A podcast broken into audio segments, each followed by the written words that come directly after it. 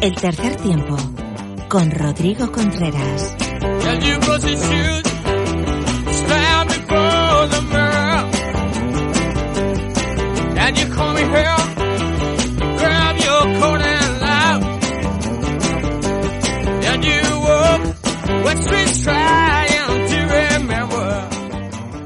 Tenemos contenido extra, como no podía ser de otra manera en el tercer tiempo. Estamos eh, con uno de los grandes referentes, con una de las grandes figuras que nos ha llevado al Mundial. Él es Manu Mora. Su historia la hemos contado en muchas ocasiones, la habéis podido oír en muchas ocasiones, pero queríamos hablar con él. Él representa la filosofía de Santi Santos y en este pasado fin de semana fue uno de los jugadores más importantes, como lo ha sido durante todo el torneo de 2022 con el 15 de León. Manu Mora, bienvenido al tercer tiempo, enhorabuena. Muchas gracias y hola a todo el mundo. Nada, un placer estar aquí con vosotros.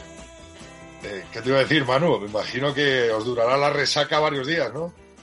Sí, sí, la verdad que sí. Todavía, bueno, todavía yo no me lo creo, ¿sabes? Eh, esa clasificación para el Mundial, ¿no? Muchos años persiguiéndolo y al final lo hemos conseguido. O sea que estamos todavía ahí, no sé, como que no entramos en sí, ¿sabes? Eh, que hemos conseguido este, este hito. O sea, porque al final es un hito. No después de 24 años conseguir ese pase para el Mundial es la hostia. Oye, ¿con quién te iba a decir cuando empiezas con 25, 26 años a jugar al rugby eh, que esto se iba a convertir al final en algo tan importante para ti? ¿eh?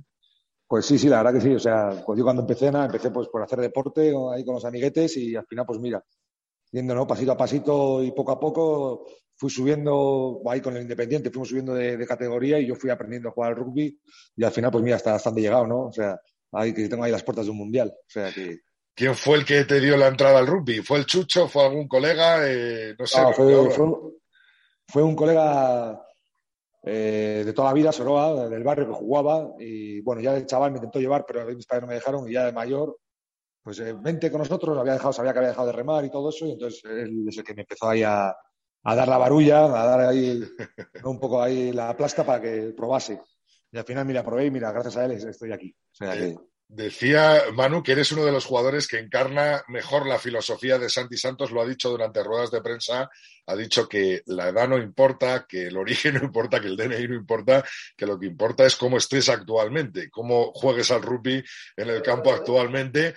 Y tú, por ejemplo, has estado incluido en el mejor equipo de, Rugby Europe de, de, dentro de este torneo hasta en dos ocasiones, ¿no? Pues bueno, sé que una sí, no sé si en dos. O sea, esta, yo, va, esta, esta, semana va a ser la segunda. Bueno, no, no, o sea, no te puedo decir. Una vez sé, sé, que he visto la publicación y estuve ahí, creo que fue el partido de Rusia. Sí. Y luego ya no lo sé. Y bueno, pues eso que has dicho, ¿no? De que Santi me tiene ahí, pues bueno, yo siempre que vengo aquí, o aquí, o en cualquier equipo, intento acoplarme a lo que, a lo que pide el entrenador, ¿no? Al final es el que, el que manda y pues si te pide hacer una cosa como él quiere, pues hay que hacerlo para entrar en sus planes. Y es un poco lo que intento hacer, ¿no? Hacer todo lo que me dicen al 100% y hacerlo bien. Entonces, por eso poco a poco voy creciendo y sigo aprendiendo. O sea, que es que creo que todavía no me puedo poner techo, aunque el físico pues no creo que vaya más, pero tengo que seguir aprendiendo porque todavía me queda mucho rugby no por aprender. O sea, no he, no he acabado de aprender todavía. Manu, no era fácil, ¿eh? Entrar en una segunda línea con Lucas Guillón, con Viti, con Aníbal Bona, con tal, pero mira, ¿eh? Ahí estás, ¿eh? Con, hablo mucho con mi mujer, ¿no?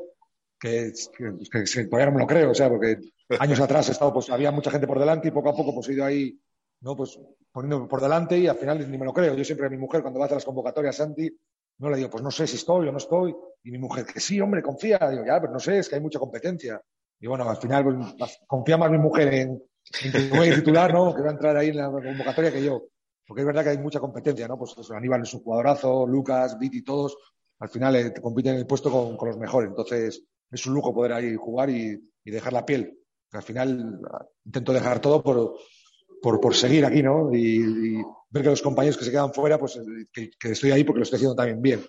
Que no es porque sea preferido ni nada de eso.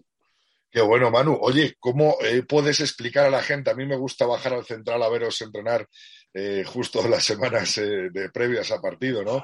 Eh, y yo lo que veo cuando estáis ensayando ese touch mall, que tantas alegrías nos ha dado contra, contra Rumanía, contra Portugal, cuando estáis enseñando esos pick and goes que para mí fueron fundamentales ¿no? en, el partido, en el último partido contra Portugal, el, os dais de lo lindo. Vamos, yo te veo salir cojeando en todas, en todas las tuches, que si te han pisado, que si te han retorcido un dedo, es, es, es intensidad de partido, ¿no?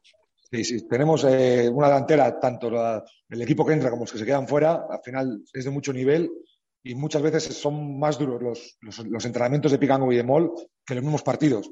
Por eso me ves ahí en, el otro día que, viniste a vernos y estaba, estaba pues eh, haciendo el mol y ahí uno me pisó, me reventó el pie y bueno, salí corriendo. La verdad que me mató, tengo el, el taco clavado y te digo, mucho peor que partidos. O sea, y es que al final lo que te da ese plus, ¿no? Tener ahí dos delanteras de mucho nivel entrenando entre sí, y al final nos matamos a palos, la verdad que sí. Controlado un poco, ¿eh? Hacemos dos o tres nada más, pero es a 200% para que luego llegue el partido y, sacar lo mejor de cada uno también en el partido. Entonces, yo digo que se juega como se entrena. Y al final, bueno, pues entrenamos a tope y jugamos a tope. Oye, ¿cómo salen los partidos, no? bueno, así han salido, sí, sí, está en, estas, en esta segunda vuelta, podríamos decir, del europeo, ¿no? Eh, ¿Cómo fueron los minutos antes al partido, Manu? Eh, ¿Cuál fue la consigna? Eh, ¿Cuáles pues fueron las palabras en el vestuario justo antes de salir al central? petado, como, pudiste comprobar. ¿Cómo fueron esos minutos antes? Ah, pues se intentó transmitir calma, ¿no? Y luego confianza. Saber que cuando jugamos juntos somos un equipazo y luego, pues hacer lo que nos ha mandado, lo que entrenamos durante la semana, hacerlo en el partido y confiar en nosotros. Y luego otra cosa que a mí siempre me encanta que es disfrutar, entrar al campo y disfrutar. O sea, que cágate a placajes, eh, cada vez que coges el balón avanza, o sea, pero al final la esencia del rugby, ¿no? La esencia de cada deporte es disfrutar. Y es un poco lo que se transmite en el vestuario. Muchos nervios, lógicamente, pero al final es, son 80 minutos, creo. ¿Te está gustando este episodio? Hazte fan desde el botón apoyar del podcast de Nivos. Elige tu aportación y podrás escuchar este y el resto de sus episodios extra. Además, ayudarás a su productor a seguir creando contenido con la misma pasión y dedicación.